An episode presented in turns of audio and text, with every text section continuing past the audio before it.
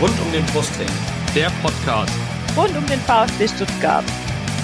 Ja, hallo, hier ist uh, Guido Buchwald. Hier ist Timo Hildebrand. Hi, hier ist Kevin Kurani. Hallo, äh, ich bin Kakao. Äh, ich wünsche euch viel Spaß beim Podcast rund um den Brustring.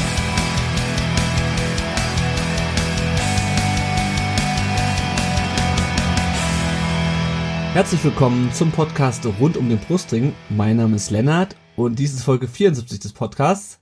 Thema heute ist natürlich das 3 zu 1 des VfB gegen den ersten FC Nürnberg am vergangenen Montag. Und das zweite Thema heute ist die Mitgliederversammlung des VfB Stuttgart 1893 e.V., die am Sonntag ansteht. Ihr hört das schon dadurch, dass nach meinem Namen sich niemand anders mehr gemeldet hat. Ich bin heute von rund um den Brustring aus Solo unterwegs. Ich habe mir aber zwei sehr kompetente Gäste eingeladen. Zum einen den Götz, der ist äh, Fan des ersten FC Nürnberg. Ihr findet ihn bei Twitter unter @götzhg. Äh, ja, herzlich willkommen, Götz. Vielen Dank, hallo, herzlichen, äh, herzlichen Dank. Und unser zweiter Gast ist äh, der Ron, den kennt ihr bereits, nicht nur weil er das Intro, das ihr gerade gehört habt, ähm, erstellt hat, Nein, ihr kennt ihn äh, natürlich von der VfB Viererkette. Er war auch schon mal zu Gast äh, bei uns, ist eigentlich schon ein bisschen her. Und er hat auch einen eigenen Podcast natürlich, sonst wäre er ja nicht Teil der VfB Viererkette, nämlich die Nachspielzeit, über die wollen wir auch gleich noch ein bisschen reden. Und natürlich äh, wollen wir mit dem Ron auch über die Mitgliederversammlung reden, denn da kann natürlich der Gott wenig zu sagen, aber da ist der Ron umso kompetenter. Hallo Ron. Hallo, schön, dass ich da sein darf. Das ist sozusagen eine, eine, halbe Viererkette, die wir heute Abend machen. Wobei genau. ich glaube, es ist mir vorhin in Gedanken gekommen, ich glaube vor der richtigen MV, da waren wir doch beide beim, beim Ricky, bei SDR zu Gast, oder? Beim Ricky und beim, beim Sebastian, nur habe ich es falsch in Erinnerung. Das äh, könnte hinkommen. Ja, ich meine, ich meine, da, da war sowas. Auf jeden Fall haben wir vor der letzten Mitgliederversammlung auch irgendwie äh, so eine, so eine äh, Crossover-Folge gemacht mit meinem VfB-Podcast. Gut. Äh, bevor wir gleich auf das Spiel kommen, wollen wir natürlich unsere beiden Gäste erstmal vorstellen. Den Ron brauchen wir, glaube ich, nicht mehr so ausführlich vorstellen. Ähm, da hab ich, an den habe ich aber auch noch ein paar Fragen. Äh, aber erstmal soll es um den äh, Götz gehen. Götz, erzähl doch mal, wer bist du und wie bist du äh, FCN-Fan geworden? Ja, ich bin äh, Götz Greiner, genau, ich bin Clubfan. Ähm, ich komme aus Langenburg, das ist in Hohenlohe, ein, ein äh, kleiner idyllischer Ort, äh, zu dem man nur hinkommt, wenn man hin will. ähm, ja, liegt an der Jagst auf einem Berg, auf einer Bergzunge, umgeben ähm, von, ja, von, von, von Tälern. Gut, gut zur Verteidigung, schlecht ähm, für eine Straße zum Durchbauen. Ich bin Club-Fan geworden. Also Hohenlohe, das ist, ist ja fränkisch, mhm. ist im Norden Württembergs, ist so eine Grauzone, glaube ich, was, äh, wo es keinen keinen konkreten Verein äh, direkt ähm, in der Nähe gibt. Mhm. Ähm, ich bin auf, aber auf einem ganz klassischen Weg Clubfan geworden über die Eltern. Also mein Vater ist äh, Langenburger in, ich weiß nicht wie viel der Generation. Meine Mutter äh, kommt aus dem Raum Nürnberg. Und äh, ja, da, da liegt es schon in der Familie. Mein, mein Großvater, der Mutter meiner Vater, mein, der Vater meiner Mutter, der ähm, war das auch schon immer, ist mit dem Fahrrad von Lauf nach Nürnberg gefahren zu den Spielen in den 20er und 30er Jahren. Das okay. ist ein, also Lauf ist ein Ort, äh, 20 Kilometer östlich von Nürnberg, ähm, während seiner Schreinerlehre. Und so hat es Tradition und so haben natürlich auch meine Eltern dafür gekämpft, dass die Kinder alle Clubfans werden. und das sind sie alle fünf geworden. Sehr gut. Ähm, ja, wir haben ja immer noch unsere drei Fragen äh, an jeden Gast. Äh, die hast du ja auch schon gesehen. Äh, da kommen wir gleich zu. Ähm, vorher interessiert mich aber noch, ähm, wie du jetzt mal abgesehen von dem Spiel, über das wir gleich noch sprechen, äh, wie du jetzt so die Hinrunde siehst. Wir haben jetzt, steht jetzt der 17. Spieltag an. Der VfB und der Club sind gemeinsam abgestiegen im Sommer. Äh, und vor diesem Spiel standen beide Vereine auf dem Relegationsplatz. Das geht nur, wenn einer unten drin steht und einer oben drin steht. äh, kannst du dir das erklären, dass der FCN so abgestürzt ist? Äh, weil ich meine, also für mich ist es ein Absturz, wenn man absteigt und direkt äh, wieder äh, im Tabellenkeller landet in der Liga drunter. Ja, also direkt sind wir dann nicht unbedingt gelandet. Ähm, das hat sich mehr so ergeben. Das ist eine mhm. absolute Saison zum Vergessen, äh, ganz klar.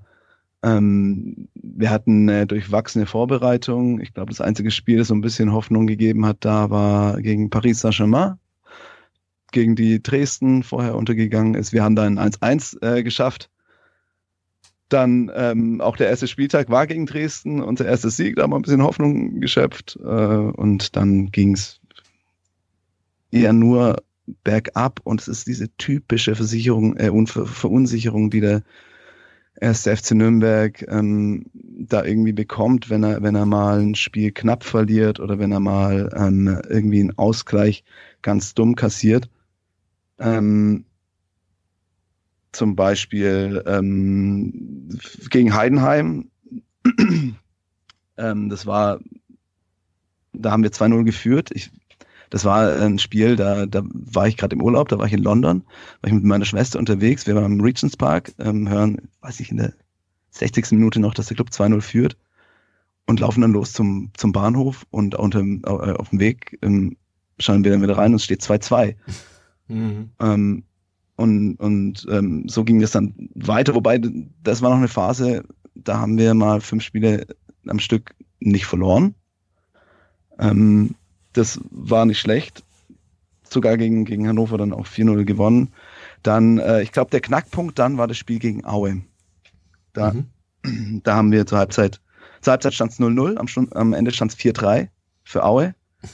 In mhm. der 90. Minute stand es noch, ähm, haben wir, haben wir ähm, ausgeglichen mit einem Elfmeter war das, glaube ich, meine ich, zum 3-3. Und dann ähm, ähm, in der 94. Minute schießt Aue das 4 zu 3 und in der 97. Minute gibt es dann eine Videoassistent-Entscheidung ähm, zum Elfmeter für den Club. In der zehnten Nachspielzeitminute dann ähm, verschießt der Club einen Elfmeter, mhm. mit dem man 4-4 spielen kann. Und seither haben wir ein Spiel unentschieden ähm, gespielt, zwei Spiele unentschieden gespielt. Wir hätten gegen, gegen Regensburg, genau das war das Spiel danach, waren wir auch bis in die Nachspielzeit ähm, vorne gelegen, 1-0. Dann kriegt Regensburg eine Ecke. Ähm, Torwart kommt mit vor. Der köpft dann ähm, den Ball zum Torschützen und irgendwie auch in der 93. Minute oder so gibt's 1-1. Und ähm, das, ja, so, so, ein, so, solche Spielverläufe verunsichern den Club traditionell, glaube ich. Ähm, und das hat dann auch dazu geführt, dass Kanadi natürlich gegangen ist. Ich meine, wir haben in der Saison jetzt fünf Trainer insgesamt gehabt. Äh, Mintal natürlich nur bei einem Spiel. Mhm. Ähm, wir haben hau Haufen Ausfälle. Klar, also dafür sind Ersatzspieler da, aber insgesamt standen sechs Leute bei uns im Tor. Ja, stimmt. Ähm, ich in der Saison.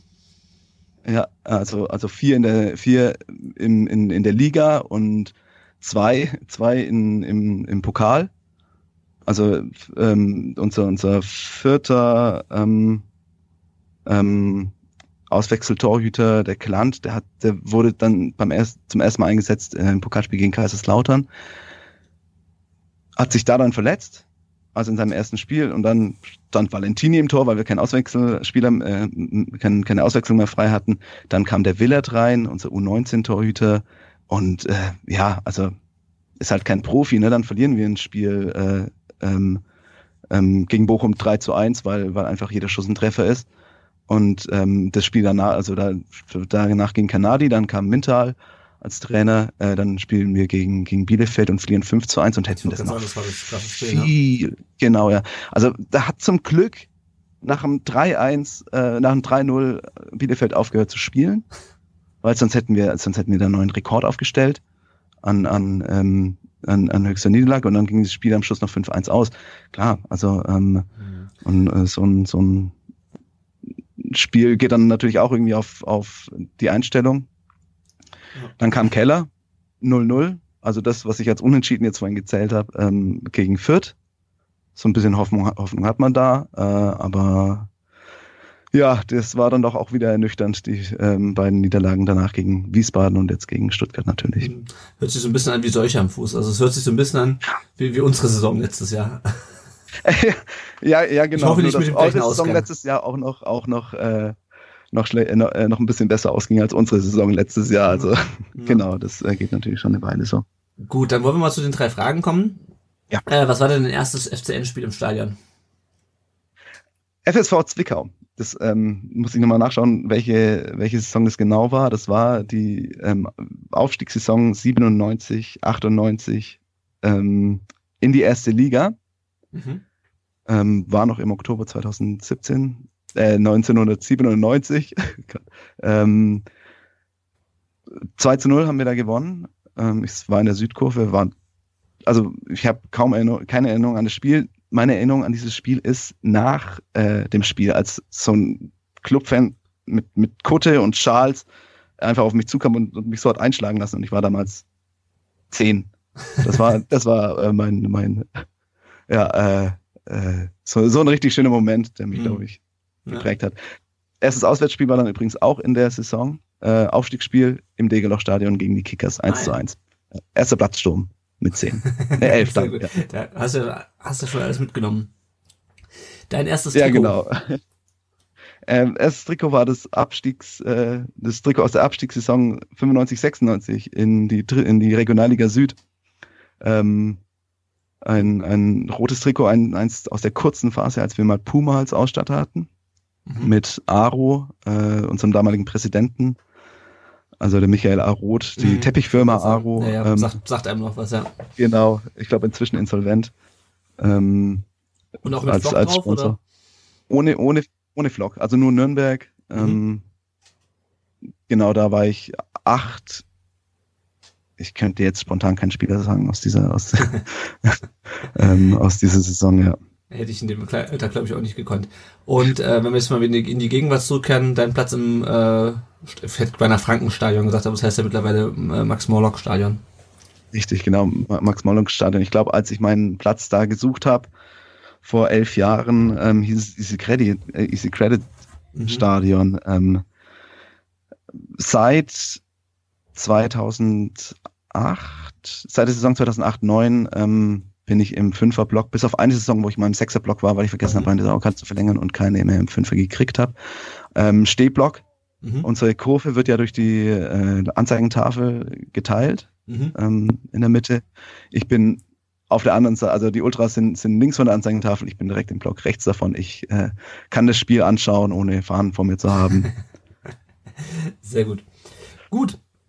Dann, bevor wir aufs Spiel kommen, äh, noch kurz ein paar Worte zum Ron. Äh, ich habe nochmal nachgeschaut, Ron, du warst zuletzt im Mai 2017 ähm, bei uns zu Gast. Also, sagen wir mal jetzt nur bei Verdammt uns. lang her. Ja, verdammt lang her. Verdammt lang her. Ähm, auch damals in der zweiten Liga, es war kurz vorm Wiederaufstieg. Die äh, Sendung hieß, glaube ich, Gesetzte Herren in Aufstiegseuphorie oder sowas. Also, ich glaube, so weit kommen wir heute noch nicht. Ja. Ähm, ja, wir haben natürlich äh, auch schon jetzt diverse Podcasts gemeinsam aufgenommen, abgesehen davon. Bei der VfB Viererkette sind es insgesamt schon, also beim einen war ich nicht dabei, aber ähm, insgesamt gibt es ja schon drei VfB Viererketten, die letzte jetzt live mit den beiden Präsidentschaftskandidaten. Äh, und was du damals im Mai 2017 noch nicht hattest, das war dein Podcast Die Nachspielzeit. Ähm, erzähl doch mal so ein bisschen, was ist das Konzept hinter der Nachspielzeit für diejenigen, die dich jetzt wirklich noch nie was von dir oder deinem Podcast gehört haben. Ja, das können ja dann wahrscheinlich nur zwei, drei Leute sein, hoffe ich doch zumindest. Hoffe ich. Also entstanden ist das Ganze eigentlich, da, weil ich mir äh, seinerzeit gedacht hatte, dass ich ein paar Artikel, die länger waren, vertonen wollte, Mhm. um vielleicht den Leuten, die keine Zeit haben zu lesen, eine andere Möglichkeit zu bieten. Ähm, und relativ schnell bin ich dann darauf gekommen, dass ich gesagt habe, äh, was ich nicht machen will, ähm, ist äh, über Spiele sprechen. Ähm, das äh, äh, ist ja schon sehr gut abgedecktes Segment. Ähm, da braucht man nicht noch einen Podcast und äh, habe dann halt gesagt, ich konzentriere mich schon auf den VfB, aber auf alles, was drumherum passiert. Und das hat sich dann auch so entwickelt ähm, und äh, auch eine schöne Richtung genommen, äh, wo wir mittlerweile auch versuchen, tatsächlich ein bisschen über den Tellerrand hinauszuschauen ähm, und dann zum Beispiel mit Angela Formaniak als Fananwältin mal eine Folge gemacht haben, die leider immer wieder aktuell ist. Mhm. Jetzt äh, zuletzt nach dem Karlsruhe-Spiel ja auch wieder. Ähm, oder dann jetzt ganz aktuell diese Woche ra rausgekommen, eben die Folge mit den zwei äh, deutschen Meistern, die wir beim VfB haben in der Leichtathletik mit äh, Marie-Laurence Jungfleisch und äh, Fabian Heinle, was äh, brutal interessant war, mit denen mal zu sprechen. Hm, Ich bin leider noch nicht dazu gekommen, es zu hören, äh, muss ich ganz offen gestehen. Ich musste erstmal ähm, alles zum äh, zum Fußball anhören. Es ist aber ist ganz oben in meiner in meiner äh, Liste, in meiner, in Sehr meiner gut. Playlist. Und das Ähm, klingt interessant. Ja. Also so ein Gespräch mit einer Fananwältin. Das auf jeden Fall. Also ähm, äh, wir, wir sprechen über Themen, mit denen man sich vielleicht, wenn man nicht gerade ähm, Ultra ist, ähm, nicht so sehr beschäftigt, die aber jeden, der ins Stadion geht, eigentlich angehen sollten. Was Polizeigesetze angeht, die Datei Gewalttätersport und so weiter und so fort. Und ähm, da lernt man tatsächlich ziemlich viel zu dem Themenkomplex. Ja, auch als ein, toller. Gast, die Angela. Ja. Ja, auf jeden Fall. Die wurde ja auch beim Nürnberg-Spiel nochmal mit dem Spruchband äh, gegrüßt. Richtig, genau. Ganz und, zu Recht. Äh, ja. sich bedankt äh, vom, äh, vom- vom Kommando Cannstatt. Ja, also eine sehr hörenswerte Folge auf jeden Fall, genau, mit der Angela. Äh, und äh, genau, du hast gerade schon angesprochen, die Folge mit den beiden VfB-Leichtathleten. Ähm, der VfB ist ja nun mal ein Mehrspartenverein, auch wenn der Fußball natürlich die größte Aufmerksamkeit einnimmt. Und ähm, wir hatten ja auch schon mal irgendwie geschrieben, ich dachte, hm, das wäre denn mal eine coole Folge, was der Ron und der Dani machen könnte. Und dann äh, hattet ihr das schon so quasi eingetütet.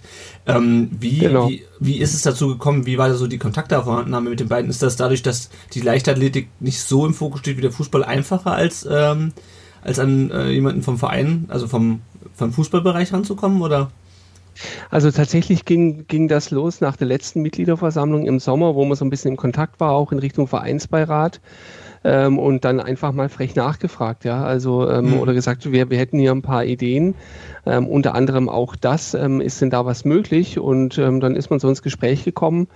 Äh, die Terminfindung war dann nicht ganz so einfach, weil ja dann auch immer Vorbereitungen auf Wettkämpfe sind und so weiter.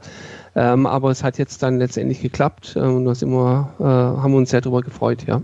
Sehr schön. Ich muss sich da, äh, ich denke da gerade an den einen Satz vom, ähm, vom Klaus Vogt bei der Viererkette, wo dann, ähm, hat er nicht dich sogar gefragt, ob du Ja. den Podcast über Breitensport machst? Ja.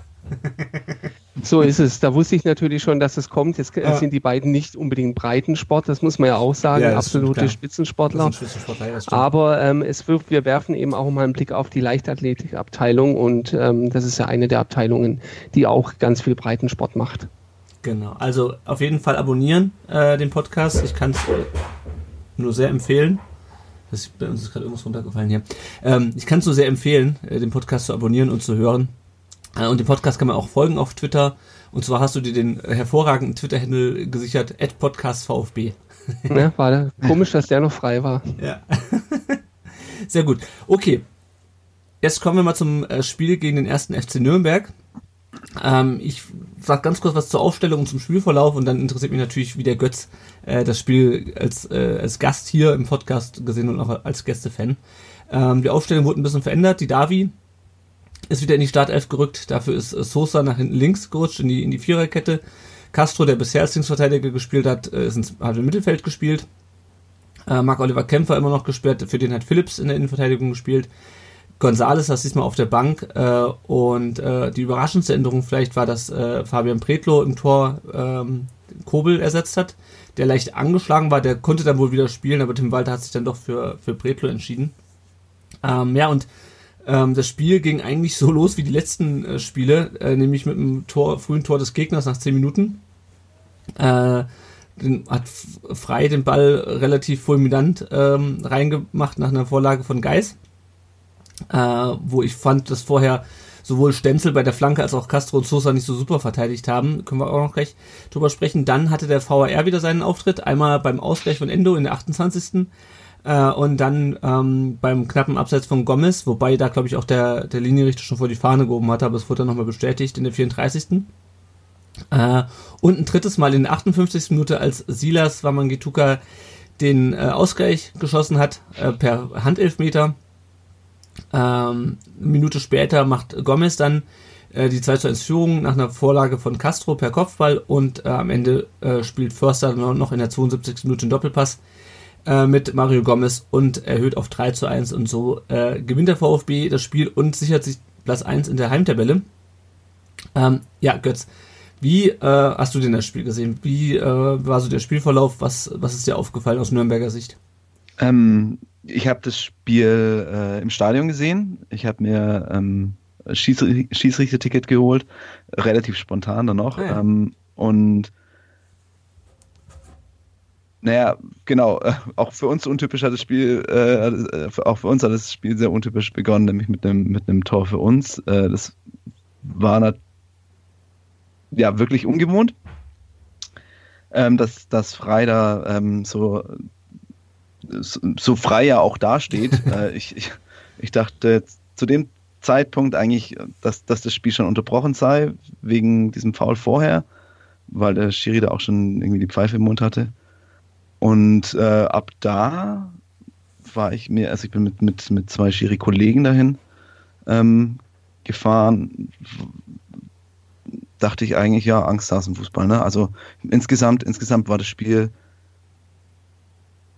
ein Grottenkick. Mhm. Ähm, die, ähm,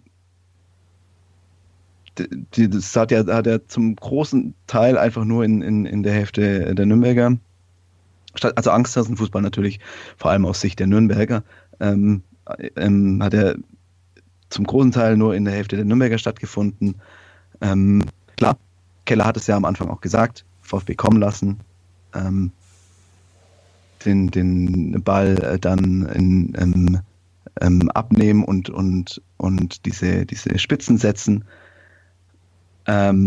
Ja, hat nicht so richtig funktioniert, ist der dann irgendwie nur noch ausgeartet, den Bälle nach vorne schießen. Und ich glaube, auf die einzelnen Tore gehen wir da ähm, noch konkret ein und auch auf die VAR-Entscheidungen. Ähm, die müssen wir sicherlich einzeln besprechen, aber ja, ansonsten ist es eine, eine bitte enttäuschende Leistung mit, ähm, wo die Fans ja auch wieder, wieder aufgehört haben, Stimmung zu machen, ähm, aus gutem Grund. Äh, wieder, weil das ähm, ja auch gegen Bielefeld schon so war, bei diesem 5 zu 1, da war das nach einem 3 zu 0, also ich weiß gar nicht mehr, das war auf jeden Fall noch in der ersten Halbzeit, weiß nicht, nach 24 Minuten war die, das ist ein Heimspiel, war die Kurve dann still hat, nee, hat sogar gepfiffen, was ich echt, echt selten erlebt, dass, dass äh, Clubfans während des Spiels noch pfeifen, Mhm. äh, schon pfeifen. Ähm, und genauso dann nach dem 2, 2 zu 0 äh, gegen, gegen Wiesbaden äh, haben die Fans auch aufgehört. Äh, die, die, die Ultras ähm, haben eingepackt. Und ähm, das finde ich, kann man auch bei diesem Spiel jetzt verstehen. Es- In Stuttgart wurden sie dann nochmal laut mit, mit diesem Fangesang. Wer nicht kämpft, soll Nürnberg verlassen, äh, Mars. Oder wer nicht kämpft, muss Nürnberg vielleicht Mhm. verlassen. verlassen. Ich hab's nicht mehr ganz genau im Kopf. Ähm, und das liegt auch dran, dass man bei, bei, bei diesen einzelnen Situationen, also so diese Ballverluste, wo, wo ein Ball ja ins Leere gepasst wurde, weil, weil die Laufwege ja andere waren. Und das sind, ja- sind ja Sachen, die, die studiert man ein im Training. Mhm. Ähm, oder, oder die Verteidigung bei den beiden Toren, die dann tatsächlich gezählt haben. Ähm, äh, das waren individuelle Fehler. Mhm. Mhm. Ja. Ja, ähm, vielleicht kommen wir noch mal kurz auf die erste Halbzeit zu sprechen, wo der VfB ja lange, fand ich, gar nicht so gut aussah. Ron, wie hast, wie hast du es gesehen? Also ich war erstmal, ich habe schon wieder Hände über den Kopf zusammengeschlagen nach dem 1-0, weil das halt, ich fand es wieder richtig dämlich. Äh, ich hatte Ja. ja gerade schon angesprochen, sowohl Stenzel, der die erst vor den, ähm, den richtigen Moment verpasst, um die Flanke in, zu schlagen dann beim äh, Gegenangriff die Flanke nicht unterbindet. Bartstuber schiebe ich da noch die geringste Schuld zu. Ähm, Der der- hebt nur das Bein hin, ja. ja, genau, ich kann ihn auch besser erklären. Was mich bei Castro richtig nervt, ist, dass er da halt einfach mit so einer eingesprungenen Grätsche versucht, den Ball zu klären und ja, äh, so ist er pennt einfach. Ähm, und dann hatte ich aber das Gefühl, dass der VfB äh, auch mit dem Rückstand nicht so richtig umgehen kann. Hast du es auch so gesehen? Ja, also ich, ich fand eigentlich haben sie so die ersten drei, vier, fünf Minuten gar nicht so schlecht angefangen. Ähm, da ging es gerade mal auch ein bisschen dynamischer nach vorne und dann kommt dieses doofe Gegentor, wie du sagst, warum Castro da äh, karatemäßig einspringt, weiß ich nicht. Äh, Sosa orientiert sich nach vorne, frei läuft in seinem Rücken äh, weg, also ja, verstehe ich nicht. Und danach war halt wieder dieses übliche, äh, wir spielen halt äh, gegen eine tiefstehende Mannschaft und uns fällt nichts ein. Ja, also und es war auch wieder zu wenig Bewegung drin, fand ich. Äh, und mich haben auch ehrlich gesagt diese beiden äh, Tore, die dann zurückgenommen wurden, nicht so wirklich beruhigt. Also ich war nach der ersten Halbzeit echt angefressen.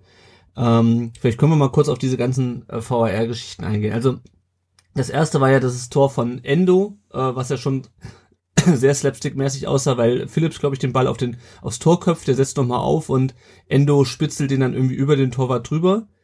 Ähm, und War auch ich- so ein, ja, Entschuldigung, auch so ein Dornebusch-Ding. Also klar, Torhüter, der, der ähm, letzte Saison noch bei Bochum 2 ähm, gespielt hat, Mhm. die Saison bei, bei, bei Dortmund mittrainiert hatte. Ähm, Grunde das gleiche, bloß ein bisschen länger äh, war das zweite Gegentor gegen, gegen Wien Wiesbaden, ähm, wo Dornebusch erst versucht, äh, erst rausrennt, um den Ball zu klären, dann auf dem halben Weg sieht, dass er den Ball nicht, äh, nicht an den Ball kommt und dann ähm, kann der Wiesbadener den, äh, ihn überlupfen mhm. ähm, und ein fabelhaftes Tor schießen. Das war quasi das gleiche, bloß halt irgendwie auf, auf, auf 10 Meter Entfernung oder so. Mhm. Ja. Genau, es wurde dann zurückgenommen, ähm, weil äh, im, bei der Ecke, die, da, die dem Ganzen vorausging, Gomez äh, den Behrens gesperrt hat.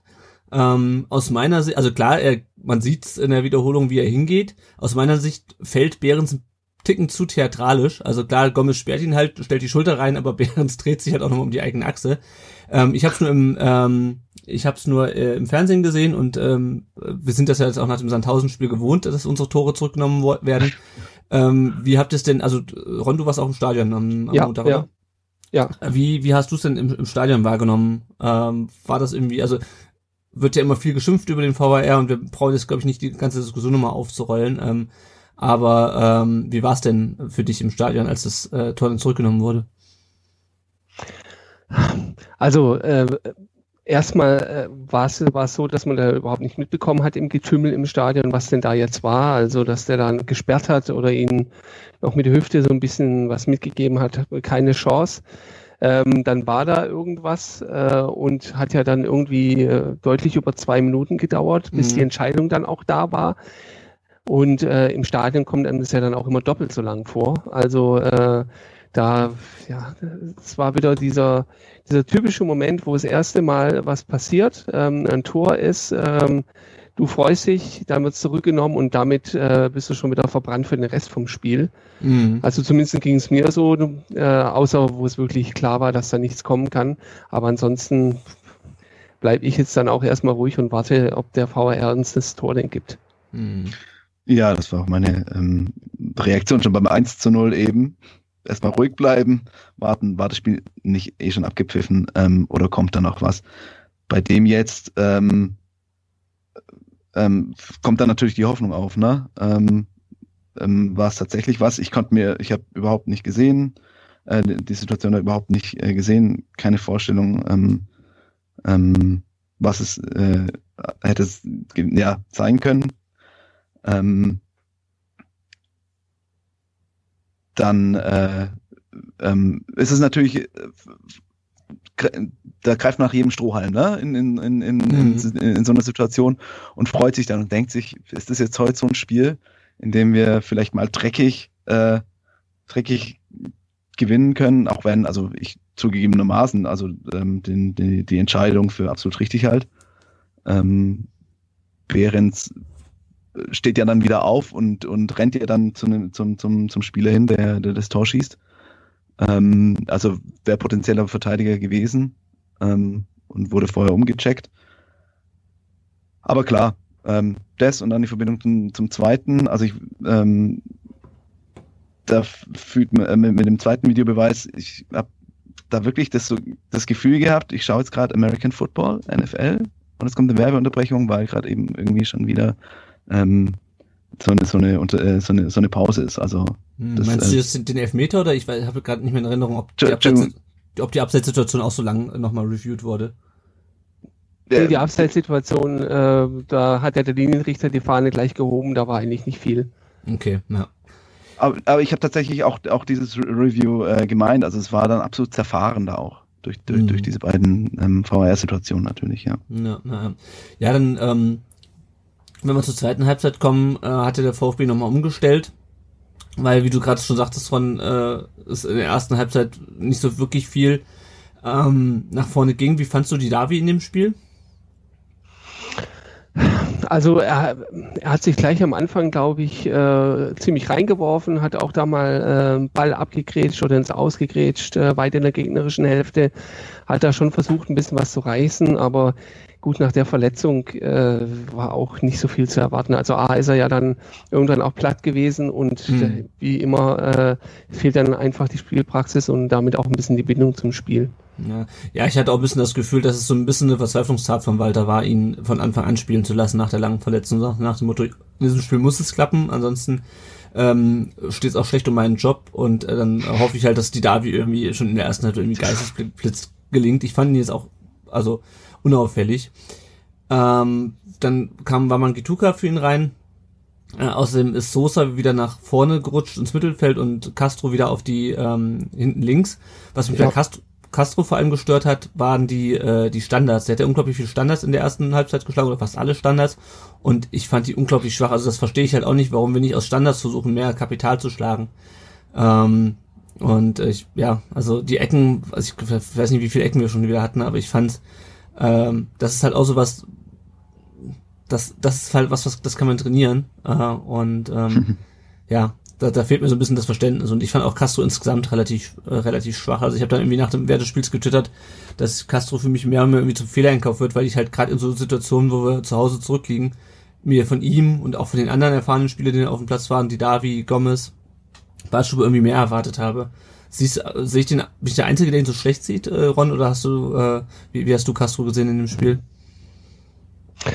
Mm, Er, er, er hat schon so ein bisschen schwankende Leistung, finde ich. Also ähm, ich habe schon auch Situationen ähm, gesehen bei ihm, wo man sagen muss, da hat er, hat er wirklich mal was gerissen. Ähm, aber es ist halt nichts, was irgendwie konstant ist. Ähm, die fehlende Konstanz ist ja eh ein großes Thema.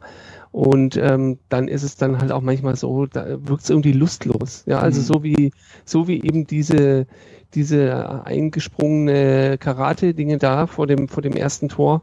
Das ist ja gut, bin ich einen Schritt zu spät, dann springe ich halt noch mit dem Bein auf Kopfhöhe da rein. Ja, also Ja, also was mich halt wirklich stört, ist es diese, ähm, du hast eine relativ erfahrene Aufstellung, wie gesagt, Gonzales 90 Minuten auf der Bank und dann läufst du halt trotzdem eine Halbzeit lang ähm, na, im Rückstand hinterher gegen eine Mannschaft, die, und da wird mir der Götz sicherlich zustimmen, ist nicht so wirklich ähm, gut ist und nicht so wirklich stark Ja. ist. Die, ähm, äh, du hast es ja gerade schon angesprochen. Jo, dann, wie gesagt, die Umstellung. Ähm, und ähm, ich habe jetzt schon alle anderen Podcasts, glaube ich, durchgehört ähm, diese Woche.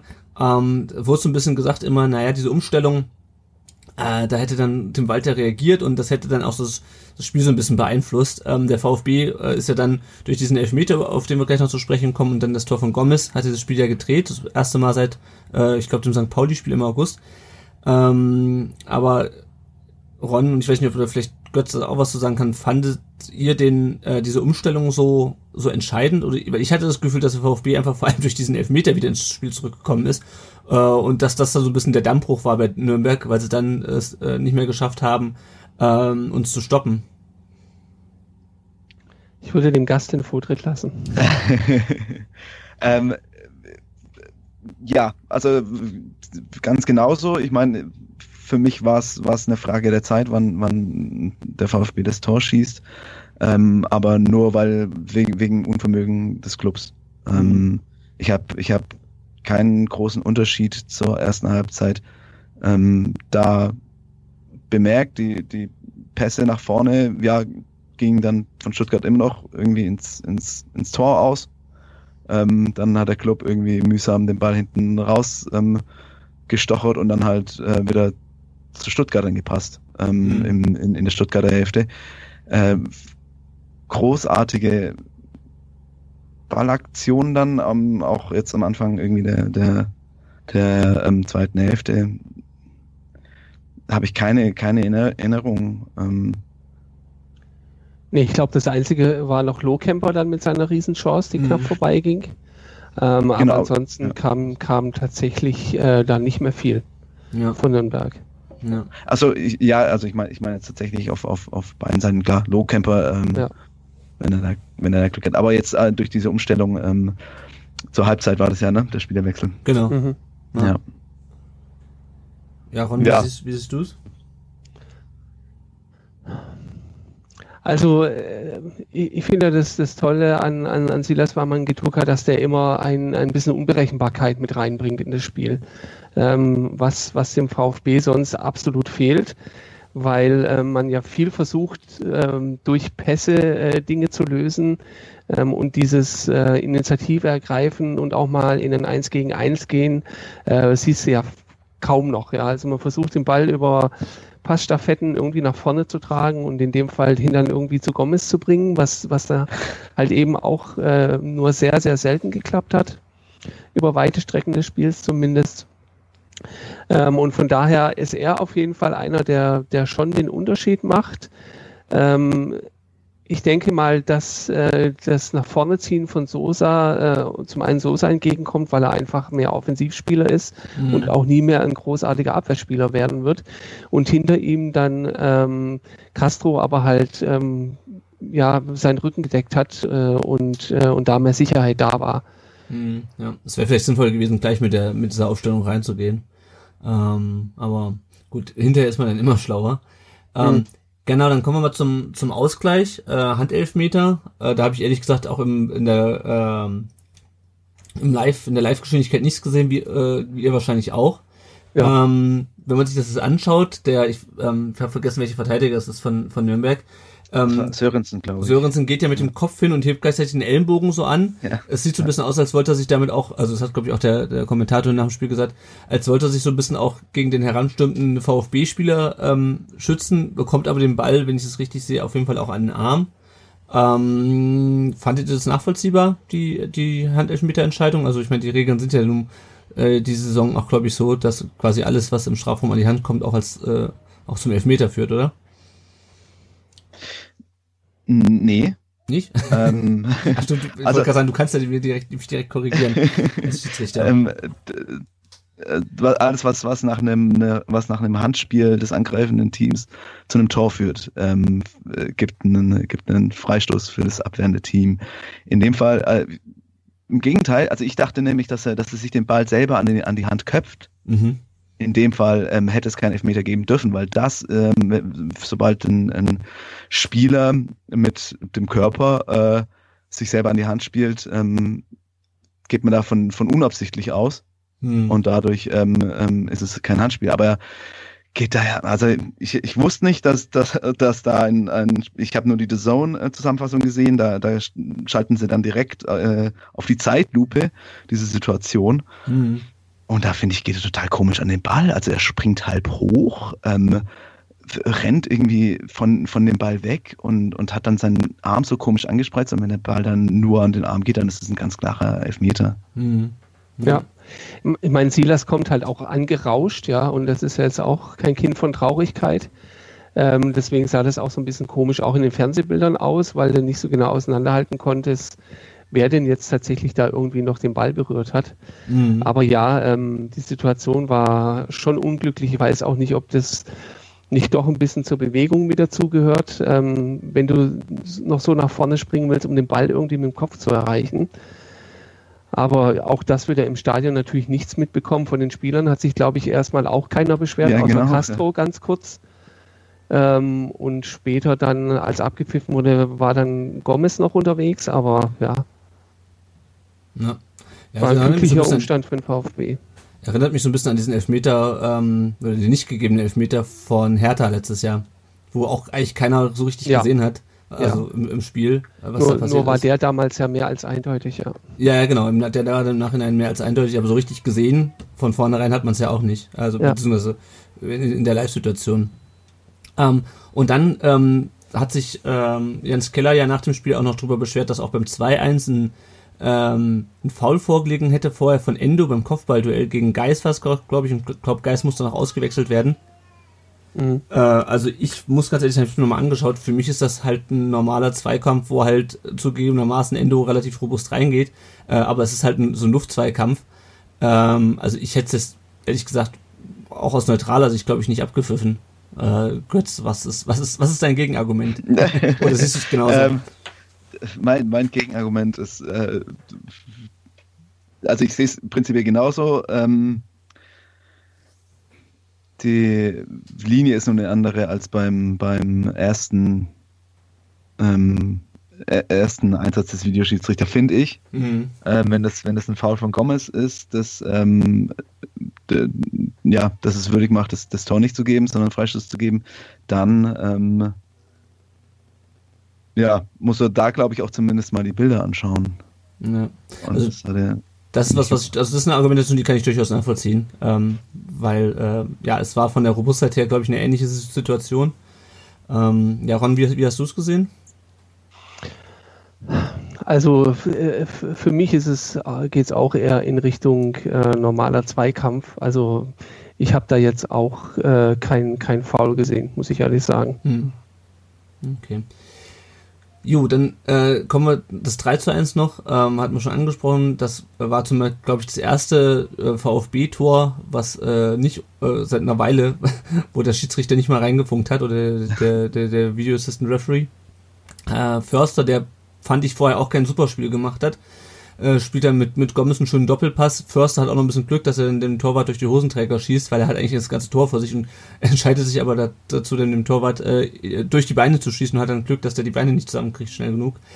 Ähm, ja, und so gewinnt der VfB am Ende dieses Spiel und was ich mich halt so ein bisschen frage ist, ähm, das erinnert mich so ein bisschen an die Spiele gegen Karlsruhe und gegen Dresden, Ron. Ähm, kann man dieses Spiel ohne das Darmstadt-Spiel jetzt am Montag ähm, überhaupt ernst nehmen? Oder folgt, folgt denn da schon wieder der Rückschlag? Was meinst du? Ich meine, wir sind jetzt äh, in Stuttgart schon wieder in einer Phase, wo du eigentlich kein Spiel ohne das nächste ernst nehmen kannst, weil du nicht weißt, was kommt. Mhm. Ja, also es ist ja keine, äh, keine Stabilität bisher in der Saison drin. Es geht auf und ab. Ähm, Gefühl zumindest geht es mehr ab. Ähm, ist jetzt nicht so, aber ähm, das Gefühl ist auf jeden Fall da. Ähm, und ich glaube, dass, dass, das wird auch über, über eine längere Strecke äh, erstmal erarbeitet werden müssen von der Mannschaft, dass du, äh, dass du nicht äh, gleich wieder auch nach einem Sieg ja, diese Frage vor Augen hast äh, und was passiert im nächsten Spiel? Was mhm. sind die mhm. drei Punkte dann wert? Ja. ja. Wir haben ja auch noch ein paar Meinungen zum Spiel auf Social Media gesammelt, direkt nach dem Spiel. Die gehen in eine ähnliche Richtung. Also der Michael Seiler äh, sagt, äh, sicher ist, dass nichts sicher ist. Der Michael, der war ja vor ähm, zwei Folgen, nee, wann waren wir die? Nach, beim, beim Derby, vor zwei Folgen. Ähm, bei uns zu Gast der äh, Robert, der Ed Groovy19, äh, sagt, äh, spielerisch war es auch wieder zu wenig, zu wenig aus den Chancen gemacht und hinten schläfrig gegen einen guten Gegner äh, wird das wieder nix. Ähm, das ist halt auch so eine Befürchtung, die ich habe. Ich, äh, Darmstadt ist jetzt nicht unbedingt so viel besser als, äh, als Nürnberg. Ja, aber es ist halt wieder auch du hast halt auch wieder Glück, dass du gegen eine Mannschaft spielst, wir haben das schon mehrfach angesprochen, die halt auch echt nicht gut ist. Also Dresden war ja auch beispielsweise gegen uns richtig dünne. Ähm, und ähm, ja, da hatte der VfB das Glück einfach, dass er dann noch gewinnt. Äh, nicht nur Glück, aber halt ähm, gegen, gegen einen besseren Gegner sieht das halt wieder anders aus. Und das ist halt das, was mir auch immer noch so ein bisschen Sorgen macht, weil so richtig überzeugend fand ich auch das Spiel nicht. Äh, und der Ed Campino 33 schreibt noch, das Ergebnis täuscht leider über viele Probleme hinweg. Kein Tempo, kein System, nur Ballgeschiebe. Seit Bielefeld ist der VfB eine Katastrophe. Gut, ich meine, der Campino 33 ist immer sehr, ist immer sehr, sehr kritisch äh, in seinen Kommentaren. Wo ist das Pressing der Vorbereitung? Warum lässt man einen Didavi spielen, der wo, der wo seit September kein Spiel gemacht hat? Ähm, Didavi hat man schon drüber gesprochen. Ähm, das mit dem Pressing, beziehungsweise was mir so ein bisschen auffällt, es sieht eigentlich nicht mehr so richtig nach dem Walter-Fußball aus, äh, Ron, oder täuscht der ja. Eindruck? Ja, Nee, sehe ich auch so. Also zumindest nicht nach dem Walter-Fußball, wie er ihn sich zum Beginn der Saison vielleicht vorgestellt hat, ähm, sondern eher eine mittlerweile sehr, sehr pragmatische Interpretation dessen. Hm. Ja, am Ende geht es halt auch, ähm, so doofer, doofer Spruch, am Ende geht es auch um Punkte. Es gab jetzt auch das Interview mit Thomas Sitzelsberger in, äh, bei Stuttgarter Zeitung Stuttgarter Nachrichten, wo er dann, was natürlich auch der große Aufmacher, wo er dann gesagt hat, ähm, es gibt keine keine Jobgarantien. Also man muss sich darauf einstellen, dass ein Trainer halt eine durchschnittliche ähm, äh, Halbwertszeit hat irgendwie von 12 bis 14 Monaten. Äh, das wäre ja für VfB-Verhältnisse schon gut, wenn mal einer 12 bis 14 Monate bleiben würde. Ja. Aber ähm, ja, also klar, ich glaube, Tim Walter wird dann auch irgendwann pragmatisch. Und ähm, ja, das, so, so sehe ich es nämlich auch, dass es halt wirklich, äh, wie, wie du es gesagt hast, nicht mehr viel mit dem zu tun hat, was wir uns irgendwie äh, auch am Anfang der Saison gesehen haben. Ähm, ja, aber das ist ein Luxusproblem. Ich meine, wenn die Punkte kommen, dann. Das stimmt. Ja, das stimmt. Das ist nämlich auch so eine Sache. Also, weil, wenn wir jetzt gegen Darmstadt gewinnen würden, äh, dann hätten wir nach 17 Spielen die gleiche Bilanz wie 2016, 2017. Äh, als wir am Ende auch aufgestiegen sind, äh, wo wir auch ähm, lange hinter mit Braunschweig hinterhergehielt sind. Ähm, ja, es ist so ein bisschen schwierig, weil eigentlich stehen wir jetzt nicht super schlecht da, also im Vergleich zu Nürnberg nee, sowieso nicht, aber auch generell. Aber fünf Niederlagen in äh, 16 Spielen sind halt auch fünf Niederlagen in 16 Spielen. Ne? Also und wenn man dann anguckt gegen sich anguckt gegen wen, gegen Wiesbaden, gegen äh, Kiel, gegen Osnabrück, ähm, ja, also es ist zum, so ein bisschen zum Leben, zum Leben äh, zu wenig und zum Sterben zu viel, habe ich das Gefühl. Wir haben noch äh, eine Sprachnachricht bekommen vom Guido äh, und da geht's um äh, vor allem um Silas Wamangituka. Bevor wir uns die Sprachnachricht anhören, haben wir auch noch eine Hörernachricht, äh, eine Hörernachricht, eine, Hörerfrage dazu bekommen. Da können wir jetzt nicht so wahnsinnig, wahnsinnig viel zu sagen. Ähm, er fragt, oh äh, genau, der Paul Gute Kunst, Ed Gute Kunst Paul fragt, was ist an den News um Silas dran? Für diejenigen, die es heute nicht mitbekommen haben, äh, die L'Equipe hat heute berichtet, dass äh, Silas Wamangituka in Wirklichkeit ganz anders hieße äh, und äh, sich, äh, als er vom aus der Demokratischen Republik Kongo nach Frankreich zum Paris FC gewechselt ist, äh, einen anderen Namen zugelegt hätte, um aus seinem Vertrag bei dem Verein im Kongo rauszukommen. Das behauptet der ähm, der Chef von dem Verein äh, im Kongo und das äh, der kongolesische Nationaltrainer hat wohl was in eine ähnliche Richtung gesagt. Äh, der VfB hat dazu heute gleich ein Statement gegeben, hat gesagt, alle ähm, Arbeitspapiere und alle Spielerpässe und alles äh, sei einwandfrei und er hätte keinen Grund und auch die Behörden in Frankreich und Deutschland hätten das geprüft ähm, und er sieht keinen Grund äh, daran zu zweifeln und das ähnliches was ähnliches hat ja nochmal Tim Walter heute bei der bei der Pressekonferenz gesagt. Das weckt natürlich sofort Erinnerungen an den Fall äh, Jatta, ja. Jatta, Jatta genau. Ja. Ähm, ich bin mal gespannt, wie das jetzt weitergeht, weil äh, es wird natürlich, also ganz unabhängig davon, wie dann die Lage ist. Ähm, es wird natürlich trotzdem ähm, in den Medien aufgegriffen. Äh, momentan ist es halt alles Spekulation. Also ich weiß nicht, was an den News um Silas dran ist. Ich hoffe, dass es dass nichts dran ist und dass es halt nicht ähm, zu so einer wochenlangen äh, Schlammschlacht kommt. Ich hoffe auch nicht, dass äh, der FCN jetzt anfängt, äh, auch das Ergebnis vom Montag äh, in Zweifel zu ziehen. Moment, hier kein Populismus. Nein, nein, nein, das war auch, äh, geht, war, war geht, auch nicht ganz ernst gemeint, aber das war ja, ja bei, dem, bei dem bei dem HSV-Spiel so. Bei Jatta, richtig. Ja. Und ich glaube, das war die richtige Entscheidung. Da hat ja auch der Dave empfohlen. In diesem Fall ist es ja jetzt gar nicht mehr möglich. Die Frist ist ja schon vorbei. Ja, und also abgesehen, abgesehen davon ich, ist der Fall, glaube ich, auch einfach anders, anders gelagert ähm, weil es bei Jatta ja um die Einreise nach Deutschland ging. Ähm, ja, also ich, keine Ahnung, ich, ich hoffe einfach, dass da nichts dran ist und ich hoffe vor allem, dass das ihn nicht zu sehr belastet. Also, was ich mir halt vorstellen kann, ist, dass der kongolesische Club da vielleicht äh, dass die Geschichte mit Jatta mitbekommen hat und versucht da noch was rauszuschlagen, aber das ist natürlich auch eine Spek Spekulation, da habe ich auch keine näheren Infos. Muss man jetzt immer dazu sagen bei VfB Fan Podcast, dass man, äh, dass es nur ein Gerücht ist und man keine, ähm, man das nicht belegen kann. Ja. Denk an die Verantwortung, die wir haben. Ich wollte gerade sagen, ich muss immer an die ja. Reichweite denken. Ja. Genau, also ähm, zu der Geschichte können wir nichts sagen, aber ich kann mal die Sprachnachricht vom Guido abspielen. Hallo liebes rund um den Brustring-Team. Hier Guido aus Berlin mit einem kleinen Kommentar äh, zum Nürnberg-Spiel und die Gedanken, die ich danach hatte. Ähm, ich bin mir sicher, ihr habt schon viel geredet oder werdet auch viel reden über die Unzulänglichkeiten im VfB-Spiel und worüber man sich alles aufregen sollte. Und ihr werdet auch schon Gomez gelobt haben und äh, vielleicht auch Endo und ein paar andere Spieler. Aber ich möchte nochmal einen Spieler hier ganz besonders hervorheben, weil ich finde, der ist gerade mit Abstand der leistungsstärkste im ganzen Kader nämlich Silas. Mir ist aufgefallen, dass eigentlich in jedem Spiel, in dem Silas eingewechselt wird, ähm, die VfB-Offensive auflebt. Es gibt keinen Spieler im Kader, der mit so viel Technik, Geschwindigkeit und auch körperlicher Durchsetzungsfähigkeit ähm, einen Zug zum Tor entwickeln kann, der bei einem äh, vom Gegner umstellten Strafraum auch wirklich eindringen kann, bis zur Grundlinie gefährlich werden kann. Das ist wirklich ein Alleinstellungsmerkmal irgendwie bei uns im Kader. Mir fällt kein anderer Spieler ein, der da so gefährlich in den Strafraum eindringen kann. Äh, González schafft es manchmal über Schnelligkeit, aber ähm, ich weiß nicht, Silas hat da irgendwie den, den besseren Zug zum Tor und eine bessere Durchsetzungsfähigkeit. Und äh, was mir auch immer wieder auffällt, wenn er eingewechselt wird, der Wille, den er da und die Mentalität, die er auf den Platz bringt, die fehlt bei vielen anderen scheinbar oder die kriegen es nicht abgerufen. Ähm, genau, und da habe ich jetzt auch eigentlich noch eine Frage zu äh, an euch. Warum stellt Walter, warum lässt Walter Silas nicht durchspielen? Warum bringt er den äh, oft nur als Joker? Und ähm, mich würde dann auch noch generell die Meinung zu, zu Silas Leistung äh, interessieren und ob er den wirklich auch so weit vorne seht wie ich. Ähm, und eine andere Frage noch äh, anschließend an die Aufstellungsfrage von Silas. Ähm, warum wird Askasiba ständig aufgestellt von äh, Walter im offensiven Mittelfeld? Mir schließt sich das nicht. Äh, ich bin diese Situation, wo Santi versucht, an irgendwelche schlecht geschlagenen Flanken noch mit dem Kopf ranzukommen. Ich bin diese Situation leid.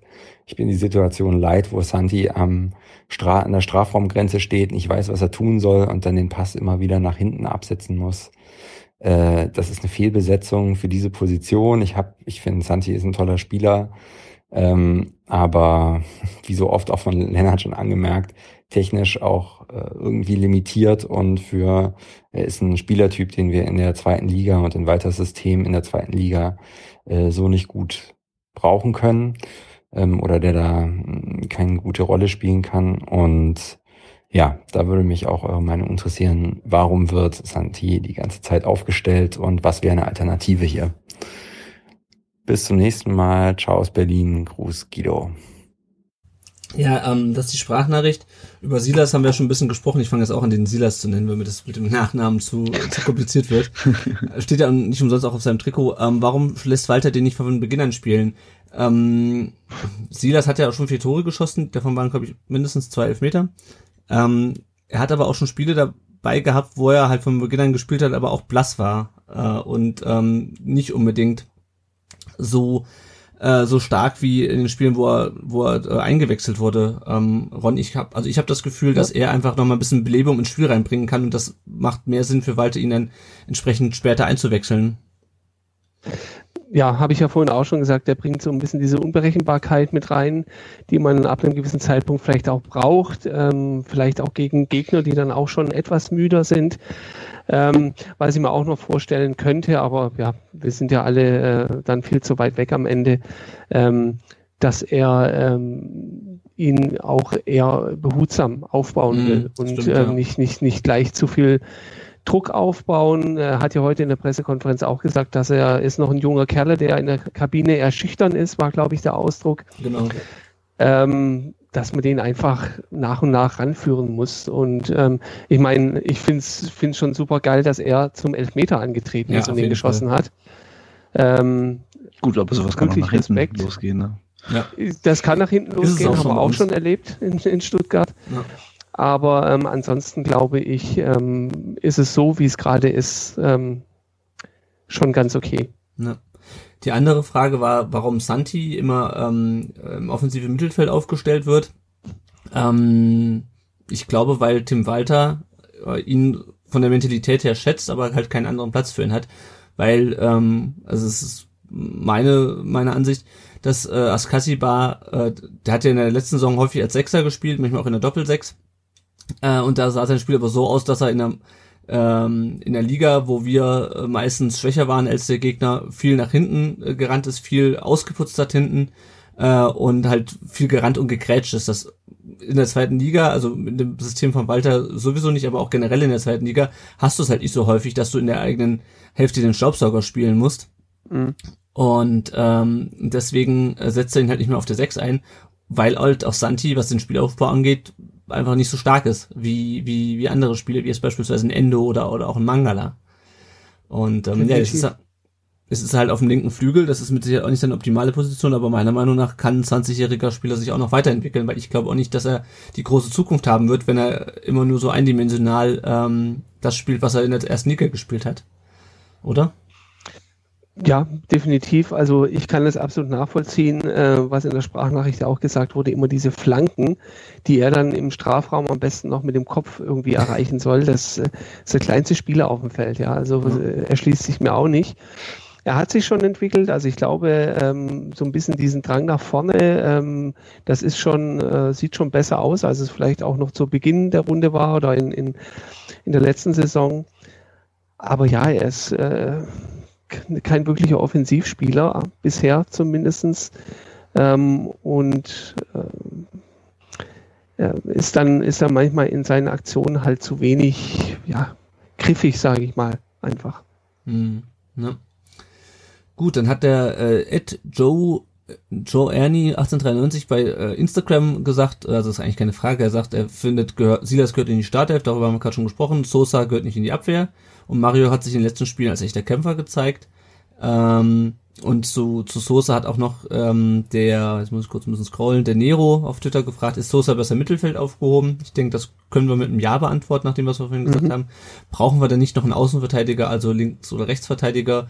Ähm, ja, gute Frage. Also ich glaube, wir haben eigentlich mit Castro dann jemanden, der das spielen kann. Ähm, Insua ist nicht wirklich, ich finde ihn nicht wirklich gut da hinten, aber er kann es machen. Ähm, ja, Rechtsverteidiger haben wir halt, glaube ich, nur Stenzler eigentlich, oder? Haben wir noch einen zweiten Rechtsverteidiger, der da. Nee, genau. Da also da haben, da haben wir nur Stenzel, der ja bisher auch jedes Spiel komplett gemacht hat. Ja. Wenn ich mich nicht täusche, also zumindest ein Backup äh, wäre da ganz gut. Und links, ja, also wenn Castro Bock drauf hat oder sich darauf einlässt, es zu spielen, dann, dann ist es schon ganz gut. Ja. Ja. Der Mike Neumann hat nämlich, geht, nämlich auch in die Richtung mit seiner Frage auf Facebook. Ich möchte euch erstmal ein Riesenlob für die Viererkette aussprechen. Vielen Dank dafür. Es war echt spannend zuzuhören. Ihr habt das richtig klasse gemacht. Äh, Das geht runter wie Öl, äh, lieber Mike. Äh, Ich hätte noch eine Frage. Könnt ihr euch Verstärkung für die Winterpause vorstellen? Macht weiter so. Liebe Grüße aus Brandenburg. Ähm, Also, ähm, hat ja schon gesagt, hat ja schon gesagt, dass es keine Verstärkung geben soll in der Winterpause. Ähm, es wird ja immer wieder gesagt, es sollen Außenspieler in der Winterpause kommen. Ähm, ich bin mir immer so ein bisschen unsicher, weil ich glaube nicht, dass das System von Walter wirklich auf Außenspieler setzt, also so diese klassischen äh, Außenspieler. Ähm, wo siehst du denn noch Bedarf von? Oder siehst du überhaupt Bedarf in der Winterpause noch nachzulegen? Also äh, wenn dann eben als Backup für Stenzel noch jemand. Mhm. Ähm, ansonsten haben wir, glaube ich, einen Kader, der, der da genug Möglichkeiten bietet. Ähm, ja, fünf Euro ins Phrasenschwein. Es müssten halt nur äh, mehr Leute mal konstanter wieder an ihre, ihre beste Leistung rankommen. Mhm. Ja. Ja, also ich meine, wir haben schon relativ viel Geld ausgegeben. Äh, Was halt eigentlich, eigentlich haben wir nicht viel Geld ausgegeben, aber wir haben einen groß, relativ großen Umbruch hinter uns. Äh, und ich glaube, Missentat hat im Sommer auch gesagt, dass so ein Umbruch jetzt nicht äh, innerhalb von einer, von einem Jahr, äh, von, äh, von einem Jahr äh, zu machen sei und dass man durchaus im Winter nochmal nachlegen äh, könnte. Ähm, dem wird jetzt nicht so sein. Ähm, aber ich sehe es eigentlich auch so, dass äh, ja, ich kann auch mit den Außenspielern bin ich mir immer noch ein bisschen unsicher. Ich meine, die Mannschaft müsste das System, was sie jetzt auch gegen Nürnberg wieder nicht so gespielt hat, eigentlich nur besser umsetzen. Und dann wird es funktionieren. Ähm, ja, keine Ahnung. Ich bin auch ehrlich gesagt unsicher, ob wir mit, mit Walter in die Rückrunde gehen, auch jetzt gerade nach dem Interview von, von Thomas Hitzelsberger. Ähm, genau, der Moritz hat noch gefragt, der hat Moritz äh, eine Frage an den Götz.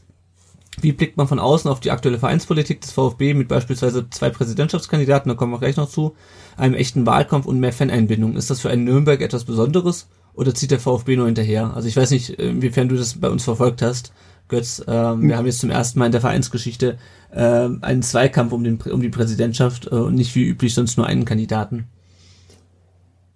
Ähm, äh, habe ich ursprünglich also eigentlich gar nicht mitbekommen gehabt. Äh, habe ich jetzt natürlich in der Vorbereitung auf diesen Podcast mich so ein bisschen reingelesen. Ähm, ähm, ich habe ver, verstehe es mit dem hinterher. Ähm, was war die Frage? Äh, Also ob das, ob der- das für dich was Besonderes ist oder ob das ob Okay. der VfB da nur hinterherzieht. Also es zieht wahrscheinlich darauf ab, wie das, ob, wie das in Nürnberg äh, beim, äh, beim EV abläuft, äh, ob man da auch äh, normalerweise zwei Kandidaten hat oder ob es dann auch immer nur äh, einen Kandidaten für die Präsidentschaft gibt. Also wir, wir haben mehrere Kandidaten für den für den Aufsichtsrat auf jeden Fall. Ähm, äh, der, f- f- auch auch aus der äh, ähm, von von äh, von den Fans aus. Da ähm, gibt's aber nicht so diesen diesen krassen Wahlkampf, wie es jetzt wie es Mhm. jetzt da natürlich äh, bei euch gibt. Ähm, was ich sehr interessant finde, was ja aber offensichtlich auch äh, eine Angriffsfläche hat. Ne? Also ich habe jetzt so mitbekommen, dass es da irgendwie ein bisschen dreckig auch zuging Mhm. ähm, ähm, gibt, also dass das so über soziale Medien ausgetragen wird, ähm, äh, es entspricht natürlich irgendwie dem Geist der Zeit ja auch. Ähm, ähm, hat bestimmt seine Vorteile. Weiß nicht, ob, ob, ob die, das ist ja ein Zugehen auf die, auf die Mitglieder ähm, ja auch, ähm, ob das auch was überhaupt mit der Ausgliederung ähm, zu tun hat, dass man da, dass man da ja wieder einen Schritt zumacht äh, auf, auf, Ja, auf die indirekt Fans. auf jeden Fall, denke ich. Genau, ne? Ähm, von daher finde ich das in, sehr interessant. Ich bin, ich bin ein großer Fan der Demokratie und äh, ähm, äh, ja, ich glaube, am, am Ende können sich die beiden, ähm, die beiden Kandidaten äh, äh, ja auch, ähm, die begegnen sich ja auch freundlich. War jetzt mein Eindruck aus dem, was ich da gelesen habe. Ähm, äh, ja, finde find ich interessant. Klar, krieg, hätte ich ohne den Podcast jetzt nicht mitbekommen. Sehr gut. Wir haben ja auch einen Bildungsauftrag. Gut, ähm, noch eine letzte Frage an den Ron, bevor wir dann ähm, das Thema Hörerfragen und auch das Spiel abschließen. Äh, wie fühlt es sich an, einen Podcast mit zwei deutschen Meistern zu machen? Also äh, tatsächlich, tatsächlich war die, war die Vorbereitung äh, für mich noch mal einen Ticken intensiver, ja, weil wenn du den beiden gegenüber sitzt, äh, da willst du natürlich auch in allem sattelfest sein, äh, über, über was man da so spricht. Ähm, und da bin ich ähm, bei der Leichtathletik auch noch ein bisschen weiter weg, als es jetzt beim Fußball ist. Ähm, es hat sich aber sehr schnell ein wirklich super entspanntes äh, Gespräch entwickelt mit zwei ganz sympathischen Personen, die total down to earth sind, ähm, gar keine Allüre oder sonst was haben. Im Gegenteil. Ähm, und von daher äh, war das einfach nur richtig, richtig klasse. Ähm, weil die auch von beide von ihren Persönlichkeiten her einfach äh, sehr, sehr interessante Menschen sind. Ja, cool. Ja, ich freue mich schon drauf, die zu hören. Gut. Dann ähm, blicken wir mal kurz auf den aktuellen Stand in der Liga. Der HSV äh, hat verloren gegen Heidenheim 0 zu 1. Bielefeld hat äh, 2 zu 2 gegen den KSC gespielt, beide übrigens schon am Freitagabend, was äh, ein sehr interessantes Wochenende war. Ähm, der VfB steht jetzt vier Punkte hinter äh, Bielefeld, äh, die auf Platz 1 stehen und ist punktgleich mit Platz 2, punktgleich mit dem HSV und damit sieht die Tabelle zumindest schon ein bisschen rosiger aus wieder. Äh, wir spielen, haben jetzt noch vor Weihnachten zwei Auswärtsspiele am Montag in Darmstadt und dann nächste Woche Samstag, glaube ich, äh, in Hannover. Mhm. Am äh, Montag ist auch das erste Spiel, das ich in dieser Saison sehen werde. Äh, ich bin ja aus bekannten Gründen äh, dieses Jahr nicht so viel bei Auswärtsspielen und werde auch bei der Mitgliederversammlung am Sonntag nicht sein. Ähm, aber das Spiel äh, kann ich mir angucken, weil ich hier wohne. Ähm, Darmstadt ist momentan 13. Die haben jetzt zuletzt in Wiesbaden 0 zu 0 gespielt. Äh, haben insgesamt nur 17 Tore und äh, sind damit mit Dresden die, äh, die schwächste, haben damit mit Dresden gemeinsam den schwächsten Angriff. Ähm, haben gegen Hannover immerhin gewonnen, äh, gegen Aue gewonnen auch äh, und gegen Bielefeld verloren, um mal so ein bisschen auch ähm, Vergleich zu haben zu den anderen Teams, die entweder stärker sind oder halt auch oben stehen. Äh, und interessanterweise spielen die Darmstädter dann äh, vor Weihnachten direkt nächstes Wochenende äh, dann gegen den HSV nochmal zu Hause. Ähm, Götz, ihr habt ja schon gegen Darmstadt gespielt. Ja. Äh, offensichtlich, wie äh, also du, hast, du habt ja auch gegen uns gespielt. Wie schätzt du Darmstadt im Vergleich zu uns ein von der, von der Stärke her? Das ist ähm, eine Weile her. Darmstadt war, ich habe hier die Liste von mir am sechsten Spieltag. Mhm. Ähm, als Gegner des Club äh, ist es nicht vergleichbar. Äh, ähm, von daher, ich kann, kann die Frage, glaube ich, gar nicht kompetent beantworten. Ähm, okay. muss, ich, muss ich einfach so zugeben, ja. Ja, ist, ist ja kein Problem. ähm, ja, also Ron, wie siehst du es? Also ich habe so ein bisschen wieder das Gefühl, dass das halt wieder so ein Gegner ist, der halt echt eklig werden könnte, wenn wir da früh in Rückstand geraten. Äh, die haben zwar nicht viele Tore geschossen, aber äh, wahrscheinlich schießen dann gerade gegen uns wieder eins und dann wird das halt wieder so, so hinterherlaufen.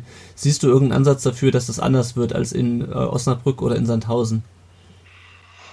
Ich könnte jetzt sagen, man kann den Schwung, den man jetzt wieder ein bisschen aufgenommen hat, äh, durch den Sieg mitnehmen. Aber ja, wir hatten es ja vorher schon davon. Dass, das muss der VfB jetzt erstmal beweisen, dass er diesen Schwung tatsächlich aufrechterhalten kann. Ähm, ich glaube auch, dass es eher wieder ein, ein, ein ekligeres Spiel wird, ähm, in dem hoffentlich äh, nicht in den ersten zehn Minuten das erste Gegentor fällt schön wäre es ja mal aus einer Führung heraus so ein Spiel auch mal über weite Strecken bestreiten zu können. Aber ja.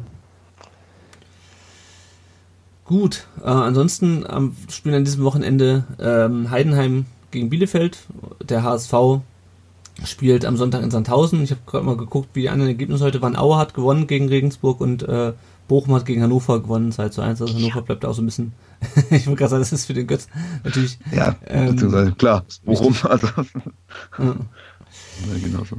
Gut, dann ähm, weg vom Sportlichen und quasi hin zu den Themen, äh, die auch der Ron in seinem Podcast ja sozusagen so ein bisschen Thema hat. Es geht immer um VfB, aber wir, nee, nicht selten um sportlich, aber immer um VfB ist, ist euer Richtig, Thema. genau. Genau.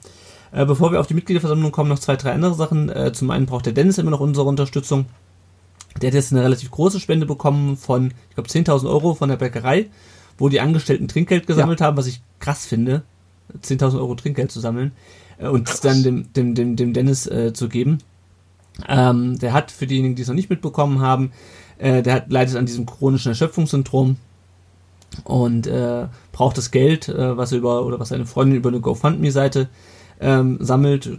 Den Link dazu findet ihr auch in den Show Notes. Äh, braucht das Link für eine Operation in Barcelona, äh, was alles relativ teuer ist, ähm, um dann äh, hoffentlich so weit äh, geheilt zu werden ähm, von diesem chronischen Erschöpfungssyndrom, dass er nicht mehr ständig ins Bett gefesselt ist, weil äh, das Syndrom ähm, äh, hat unter anderem zur Folge, dass halt alles wahnsinnig anstrengend ist für ihn. Ähm, und ja, genau, es ist also auch ein Stück ähm, Unabhängigkeit und Selbstbestimmung, dass er dann würde, wieder zurückbekommen würde. Ähm, unterstützt ihn, wenn ihr, wenn ihr könnt, ähm, lasst ihm ein bisschen Geld zukommen und ansonsten könnt ihr ihm auch bei Twitter einfach ein bisschen Mut zu sprechen. Äh, DennisME1893 ist da der Twitter-Handle. Dann gibt es zwei Vertragsverlängerungen, äh, die ich kurz ansprechen will. Jens Kral hat bis 2022 verlängert. Äh, dritter Torwart, Maskottchen, äh, denke ich mal, ist eine nette, nette Sache, aber, aber auch nicht mehr. Also hat sportlich, glaube ich, jetzt nicht den, den großen Stellenwert seine Vertragsverlängerung, auch wenn ich natürlich nicht weiß, wie er so in der Kabine und auch im Spielfeldrand ähm, hat er, glaube ich, schon einen gewissen Wert auch für die Mannschaft. Und was auch interessant ist, dass Nico Willig bis 2024 verlängert hat. Äh, Nico Willig, der ja A-Jugendtrainer ist, auf die A-Jugend kommen wir gleich auch noch und letztes Jahr im Abstiegskampf ja für äh, sechs Spiele noch unser, unser Trainer. Äh, Ron, du wolltest, glaube ich, noch was zum Jens Kral gerade sagen, oder? Ich wollte eigentlich nur sagen, immer wenn ich äh, mal im Training bin, ist er einer, der da mit, mit sehr viel Energie dabei ist und die anderen vor sich her scheucht. Also ähm, ja, ich, nach außen hin ist der sportliche Wert äh, zunächst zumindestens vielleicht überschaubar. Wobei, ich meine, Nürnberg macht es ja vor, äh, dass man plötzlich auch mal noch weiter nach hinten greifen muss ins Torhüterfach, Torspielerfach. Ja. Ähm, aber ich glaube tatsächlich für das Mannschaftsgefüge darf man es nicht unterschätzen, was er da beiträgt. Ja. Ja, das ist, das denke ich auch so. Gut, dann habe ich heute gelesen, der VfB verhandelt mit Dinkelacker darüber, äh, weil ja der Vertrag mit, ähm, ich würde sagen Bitburger, nee, Krombacher, und wir kriegen für alles kein Geld leider, äh, weil der Vertrag mit Krombacher nächsten Sommer ausläuft, da bin ich mal gespannt. Das fand ich übrigens sehr krass, als ich da im Stadion war und plötzlich Krombacher ähm, in Süddeutschland in dem Stadion äh, als Biersponsor gesehen habe. Ich meine, das war wirklich, eine, als ich das letzte Mal im, im, im Neckarstadion war, ähm, gab es noch eine Laufbahn. Ja, das ja. ähm, aber ja, dass da kein, dass da nicht Stuttgart Hofbräu oder was. Ja, also ich finde es ich find's gut, dass da ein lokales Bier, klar, wenn es auch ein großes Bier ist, ähm, ähm, reinkommen soll wieder. Solange es kein Rothaus ist. Als, als Nürnberger der Stadt mit den meisten Brauereien, mit den, früher mit den meisten Brauereien pro Familie. Ja. Ja, und dann kommen wir zum großen Thema, was noch vor dem Darmstadt-Spiel ansteht. Äh, am Sonntag ist außerordentliche Mitgliederversammlung. Warum äh, die äh, notwendig ist, das haben wir ausführlich besprochen. Ähm, Götz, du hast schon was zum Wahlkampf gesagt. Ron, äh, wie fandest du denn den ersten Wahlkampf in der, in der VfB-Geschichte? Also eigentlich fand ich ihn ersten Mal okay. Ähm, die beiden Kandidaten waren, glaube ich, ziemlich viel unterwegs bei allen möglichen OFCs in unterschiedlichsten Gremien, Ausschüssen und so weiter und so fort. Ähm, natürlich zum Highlight der Viererkette Live auch. Ähm, was rausgekommen ist, ähm, also ich habe ich hab ein paar Veranstaltungen gesehen, äh, also den dunkelroten Tisch im Stream ähm, oder war auch selber da. Ähm, da kam immer ein relativ überschaubares Set von Fragen, ähm, wo dann auch äh, im Verlauf der Zeit die Antworten deutlich äh, geschliffener und flüssiger kamen. Ähm, und es mitunter schon schwer war, äh, eine Differenzierung hinzubekommen zwischen den beiden. Ähm, ja, ähm, Götz, du hast ja vorhin gesagt, die haben sich, äh, sind sich sehr auf Augenhöhe begegnet. Ähm, haben da sehr bewusst versucht, auch, glaube ich, fair miteinander umzugehen, was prinzipiell auch ja gut ist, weil wir ja genau äh, diese, diese schrägen Touren ähm, oder auch dieser Schmutz, der jetzt teilweise da noch ein bisschen hochkam, nicht mehr haben wollen. Ähm, aber ja, wenn man sich als Mitglied dafür interessiert, äh, warum der eine denn besser als der andere sein soll, dann musste man dann schon ein bisschen tiefer graben. Mhm, ja. Ähm, ich finde auch, es tut dem Verein gut, dass es mal zumindest von den Kandidaten aus äh, oder von den Personen aus ähm, nicht so viel mit Dreck geworfen wird. Also wenn ich mir diese ganze Geschichte mit Buchwald ja. und Port und generell denke, ist das gerade sehr wohltuend. Ähm, ich habe es ja auch schon, ich hatte einen längeren Blogartikel am Donnerstag noch geschrieben. Ich kann, könnte mit beiden als als, als Präsidenten leben. Äh, ich tendiere ehrlich gesagt ein bisschen zu ähm, Klaus Vogt, weil ich äh, ihn für ein bisschen umgänglich und professioneller halte. Äh, kann aber auch sein, dass äh, Christian Riedmüller der richtige ist, weil er halt eher unbequem ist, aber halt manchmal auch ein bisschen ungestüm. Ich glaube, wir brauchen jetzt nicht nochmal in die ganzen ja äh, diese ganzen Sachen aufzurollen, äh, um dieses Ging. Also nee. wer sich damit befassen möchte, ausführlich, der kann gerne nochmal die letzten beiden Folgen VfB SDR nachhören. Ähm, das habe auch keinen Bock, das, das nochmal breit zu treten, um ehrlich zu sein. Wir haben auch keine zwei Stunden Aufnahme. Was ich mich ja jetzt frage, Ron, meinst du, nach der Mitgliederversammlung wird es zumindest in dem Bereich beim VfB wieder ruhiger? Also man, es war ja eigentlich schon ruhig jetzt, aber nichtsdestotrotz, ähm, man hat halt eine Vakanz irgendwo. Ähm, Glaubst du, dass das ein bisschen zur Beruhigung es auch insgesamt wieder beiträgt, wenn man wieder einen Präsidenten hat? Also ich glaube, da wird es äh, ganz stark darauf ankommen, wie dann der äh, gewählte Präsident das Ganze moderieren kann, weil beide ja gesagt haben, ähm, dass sie sich da schon ein paar Dinge anschauen wollen und auch ähm, Ideen haben, der eine vielleicht ein bisschen konkreter als der andere, ähm, was, was sie dann da tun wollen.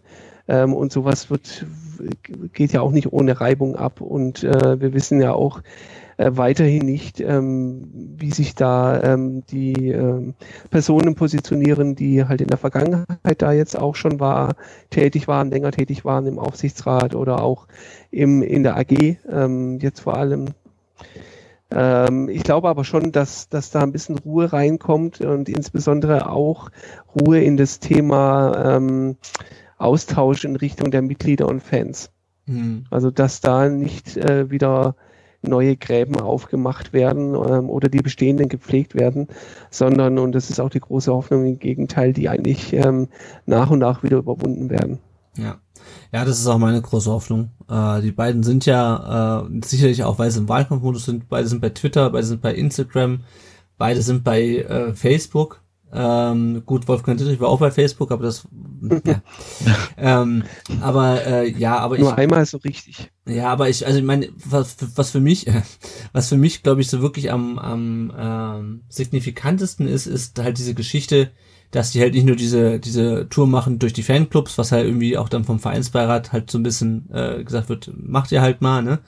Äh, und die Fanclubs haben, glaube ich, in dieser Hinsicht immer noch ein ganz anderes Standing, sondern dass die halt auch sich wirklich mit äh, mit Podcastern, ja, die oder halt mit Leuten, sind, sind nicht nur Podcaster, sondern halt auch diese diese Netzgemeinde, ja, die äh, vom halben Jahr noch beschimpft wurden äh, aus dem Verein und gesagt wurde, ja, das ist äh, unter der Gürtellinie teilweise, was da im Netz geschrieben wird. Also ich verallgemeine das jetzt ein bisschen, aber dass sie sich hinsetzen mit uns äh, per Du sind, mit euch, also ich war ja nicht dabei, ähm, und dass die das mitmachen. Und so wie ich habe es ja nur gesehen, ähm, wirkten einfach beide sehr sehr nahbar. Ähm, und man hat ja mitbekommen, dass der Ricky jetzt vom SDR-Podcast auch nochmal mit, dem, mit dem Christian Riedmüller wegen einer Sache telefoniert hat. Also es wirkt einfach alles sehr, sehr nahbar und ich hoffe, dass das nicht nur Wahlkampfmanöver äh, sind, sondern dass, ich meine, klar, der VfB-Präsident ist halt, das sind halt, gibt es halt viele Leute, äh, die dann seine Nähe suchen. Aber ich äh, hoffe mir, dass es, dass diese Nahbarkeit und dieses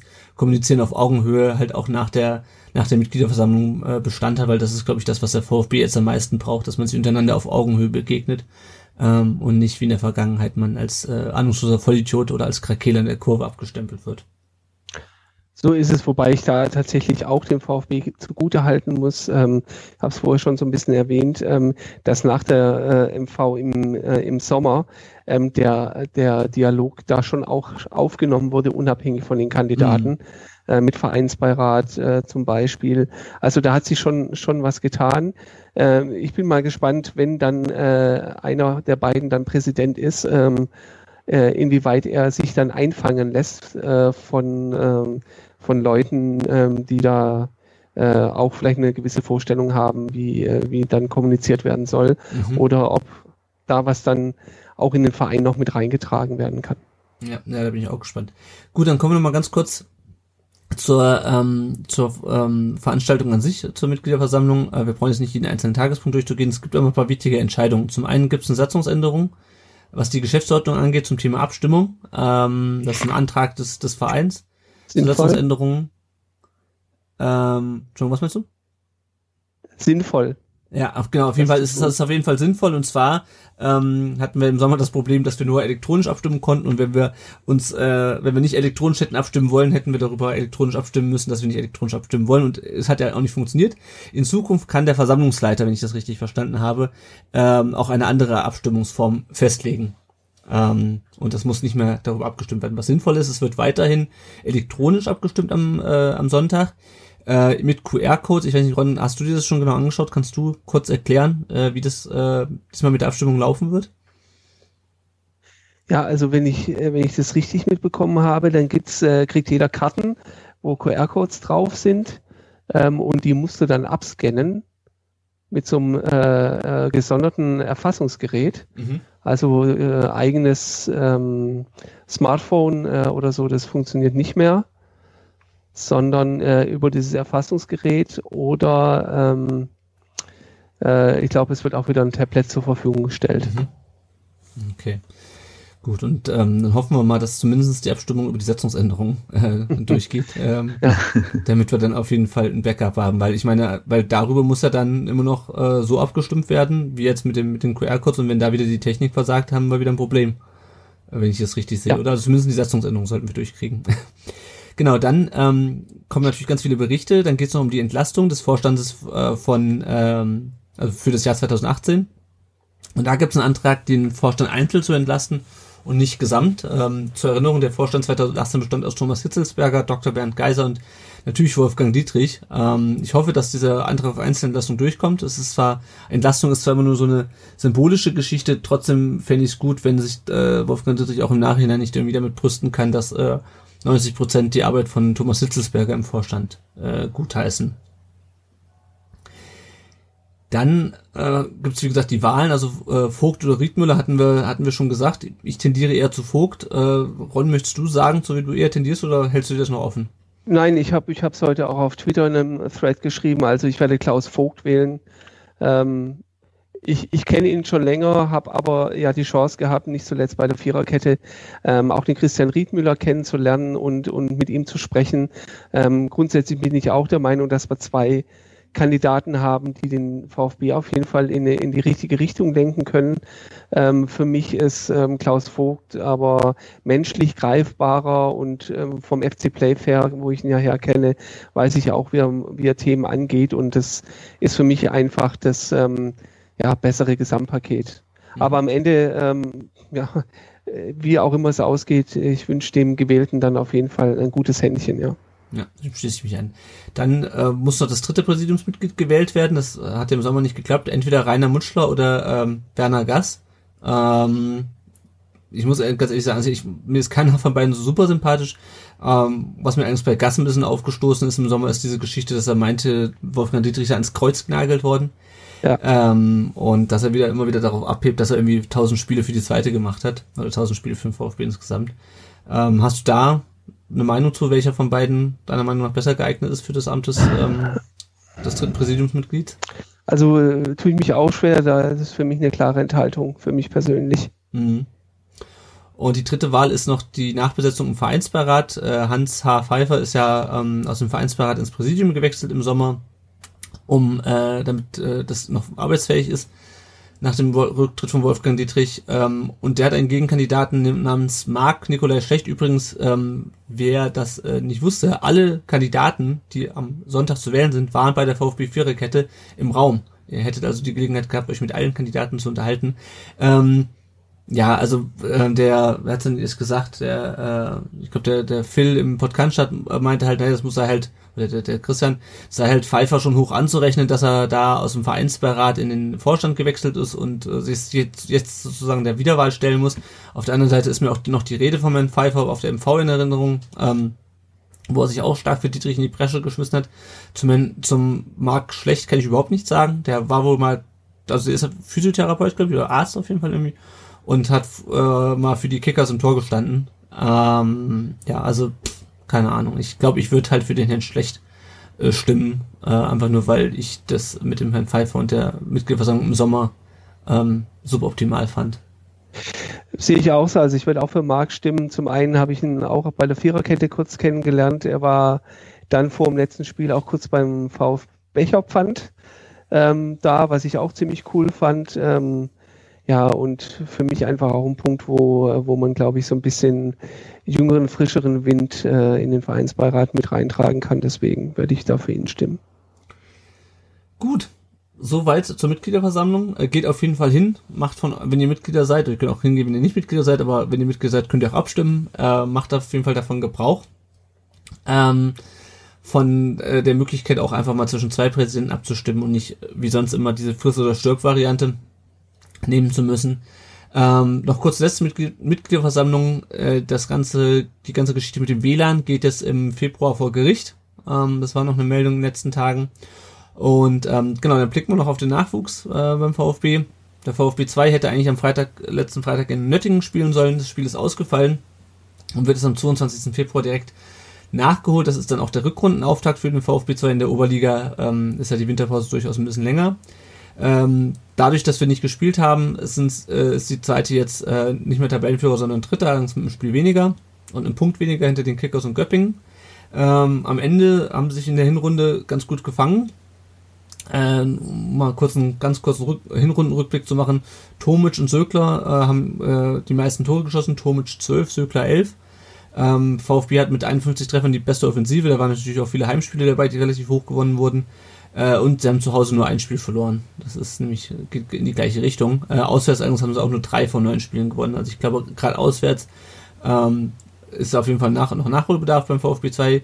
Die U19 äh, hat hingegen die Tabellenführung geholt. Die haben gegen Hoffenheim 3 zu 1 gewonnen. Äh, Eckloff, Lockel und Hollerbach haben die Tore geschossen. Ähm, Hoffenheim war voll im Spiel Tabellenführer. Jetzt ist der VfB. Morgen äh, ist am Samstag spielen sie im Pokalviertelfinale gegen Bochum. Äh, und danach ist erstmal Winterpause bis zum 2. Februar. Äh, und ähm, bei, der zwei, äh, bei der U19 ist Hollerbach mit sieben Treffern der beste Torschütze. Dann kommt Lee Eckloff, der ja auch in der Vorbereitung jetzt im Winter mit der Mannschaft ins Trainingslager fahren wird, mit der ersten Mannschaft. Und genau, die U19 hat nur ein Spiel verloren. Die U17 hat das Derby äh, nicht verloren. Sie hat äh, nach einem 0 zu 2 Rückstand noch 2 zu 2 gespielt. Und ähm, man muss dazu sagen, dass die Kickers Tabellenletzter waren. Ähm, die sind jetzt, äh, also die U19, äh, die U17 vom VfB äh, liegt immer noch im Tabellenmittelfeld. Die spielen jetzt morgen in Mainz und haben danach auch bis Mitte Februar Winterpause. Kurz noch Blick auf die Leihspieler. Äh, Ebenezer Fori in den USA ist die Saison beendet. Das hatten wir schon. Äh, ähm, Erik Hottmann äh, hat beim 1 zu 1 von, acht, äh, von Groß Asbach gegen 1860 70 Minuten lang gespielt und wurde ausgewechselt und Groß Asbach steckt in der dritten Liga immer noch im Abstiegskampf. Sind es in 18 Spielen 18. von 20. Nikolas Nate hat immer noch äh, die Verletzung mit dem Innenbandriss. Das heißt, er fällt aus. Rostock hat es in Uerdingen 1 zu 4 verloren und ist, ist Zwölfter äh, in der dritten Liga. Ailton äh, ist ja unser äh, Champions League äh, Leihspieler äh, nicht Champions League, Europa League immerhin. Ähm, beim 1 zu 1 gegen Düllingen hat er durchgespielt für Karabakh Aktam. Äh, Aktam ist das äh, rausgeflogen in der, in der Gruppenphase. Äh, in der Liga ähm, war er beim 0 zu 1 gegen den Saba FK Baku nicht im Kader und beim 2 zu 2 gegen den Tabellenzweiten Keschler FK hat er durchgespielt. Karabakh Aktam ist immer noch auf Meisterkurs, sind das Tabellenführer mit 6 Punkten Vorsprung nach 14 Spielen. David Kopacz in Polen, hat beim 4 zu 2 gegen Wisla Krakau durchgespielt und hat sozusagen ein Tor vorbereitet, nämlich das 3 zu 2 war ein Foul-Elfmeter und das Foul wurde an ihm begangen. Äh, sein Verein Gornik Sapsche, wird es glaube ich ausgesprochen, ist äh, 12. nach 18 Spielen, 5 Punkte vom Abstiegsplatz. Pablo Maffeo äh, hat ein Tor vorbereitet für den FC Girona äh, beim 3 zu 1 gegen CD Lugo. Äh, Girona ist es immerhin nach 19 Spielen Fünfter von 22 in der zweiten spanischen Liga und Erik Tommy hatte einen ganz bitteren Tag äh, mit Fortuna Düsseldorf. Die haben nämlich 0 zu 5 in Dortmund äh, verloren und er wurde nach 67 Minuten ausgewechselt. Fortuna ist jetzt, äh, steht jetzt auf dem Relegationsplatz. Für uns vielleicht nicht ganz äh, unwichtig, weil Stand jetzt würden wir gegen die in der Relegation spielen. kurzer Blick aufs äh, Tippspiel, das wir haben. Ähm, da steht ganz vorne der Bernd 1893 mit 191 Punkten, dann der Timbos 1893 mit 173 Punkten und der Baal Sugor 666 mit 171 Punkten. Ich weiß nicht, Ron, machst du auch mit beim Tippspiel? Nee, ich bin nicht dabei. Ich äh, hätte es nach dem ersten Spieltag schon vergessen. Ja, ich, ich erinnere mich irgendwie immer dran, äh, aber auch nur, weil mich die App dran erinnert. Aber ich bin auch sehr weit hinten. Ich bin auf Platz 80, sehe ich gerade. Gut. Äh, dann noch ein bisschen Hausmeisterei zum Podcast. Ihr kennt das schon. Äh, wenn ihr wollt, könnt ihr uns äh, finanziell unterstützen, entweder über Patreon. Da gibt's dann, wenn man uns neu äh, unterstützt, ein kleines Starterpaket. Äh, da helfen uns auch schon kleine Beiträge, aber diese Beiträge könnt ihr uns natürlich auch über PayPal zukommen lassen. Äh, wie gesagt, wir, das müssen keine Riesenbeträge sein. Äh, wir freuen uns auch schon über äh, kleinere Beträge, weil die machen zusammen auch eine ganze Menge aus. Äh, das Ganze nutzen wir, um zum einen die äh, Hostingkosten äh, für den Podcast zu decken und zum anderen, um uns ab und zu auch mal das Equipment abzudaten. Wenn ihr uns nicht finanziell unterstützen wollt, könnt ihr das auch über Apple Podcasts tun. Da könnt ihr uns eine Bewertung da lassen, eine kleine Rezension schreiben. Äh, und wenn ihr auch das nicht wollt, könnt ihr einfach Leuten erklären, was ein Podcast ist, Leuten von uns erzählen, natürlich auch von den anderen VfB-Podcasts, von äh, der Nachspielzeit, VfB SDR und dem Brustring Talk und auch von der VfB Viererkette. Äh, erklärt den Leuten, was ein Podcast ist und wie man das runterlädt. Äh, uns findet ihr auf Facebook, Twitter, Instagram, Spotify, YouTube. Äh, ihr kennt das mit Sicherheit auch alles schon. Und wenn ihr wollt, könnt ihr das so machen wie der Guido heute und könnt uns eine Sprachnachricht schicken äh, an die 0157 511 08680. Die Nummer ist ja nochmal auf der Homepage. Äh, und dann äh, werden wir das hier in der Folge einspielen und äh, darüber sprechen. So wie wir das heute getan haben. So, die nächste Aufnahme äh, findet dann nach dem Darmstadt-Spiel statt. Hoffentlich da bin ich dann äh, nicht alleine äh, vom Rund um den Brustring-Team. Nichtsdestotrotz hat es mir heute sehr viel Spaß gemacht mit euch beiden. Ähm, vielen Dank, lieber Götz, dass du dir heute Zeit genommen hast. Du sehr gerne, mir hat auch sehr Genau, du konntest beim zweiten Teil nicht mehr so wahnsinnig viel zu beitragen, fürchte ich, aber ähm, genau, also vielen Dank, dass du dir die Zeit genommen hast heute Abend und schön, schön dass du da warst. Sehr gerne. Ähm, ich danke für die Einladung. Es hat mir auch sehr viel Spaß gemacht und auch der zweite Teil war interessant. Sehr schön, das freut mich. Lieber Ron, vielen Dank, dass du äh, auch teilgenommen hast und äh, wir auch so ein bisschen auch über die Mitgliederversammlung sprechen konnten, natürlich auch über das Nürnberg-Spiel. Ähm, an dieser Stelle nochmal der Aufruf, abonniert die Nachspielzeit, folgt dem Ron auf Twitter, äh, folgt natürlich auch dem Götz auf Twitter. Äh, hatte ich vorhin schon gesagt, GötzHG ist der Twitter-Handle, ne? Oh ja, gern, genau. Danke. Genau, also auf, und auch nochmal vielen Dank an dich, Ron, dass du dir heute Abend die Zeit genommen hast. Sehr gerne, danke für die Einladung. Gut, dann war es das schon wieder mit dieser Folge. Ähm, in zwei Tagen steht die Mitgliederversammlung an und in drei Tagen steht das nächste Spiel. Äh, ich bedanke mich fürs Zuhören und sage Tschüss, bis zum nächsten Mal. Ciao. Tschüss. Ciao.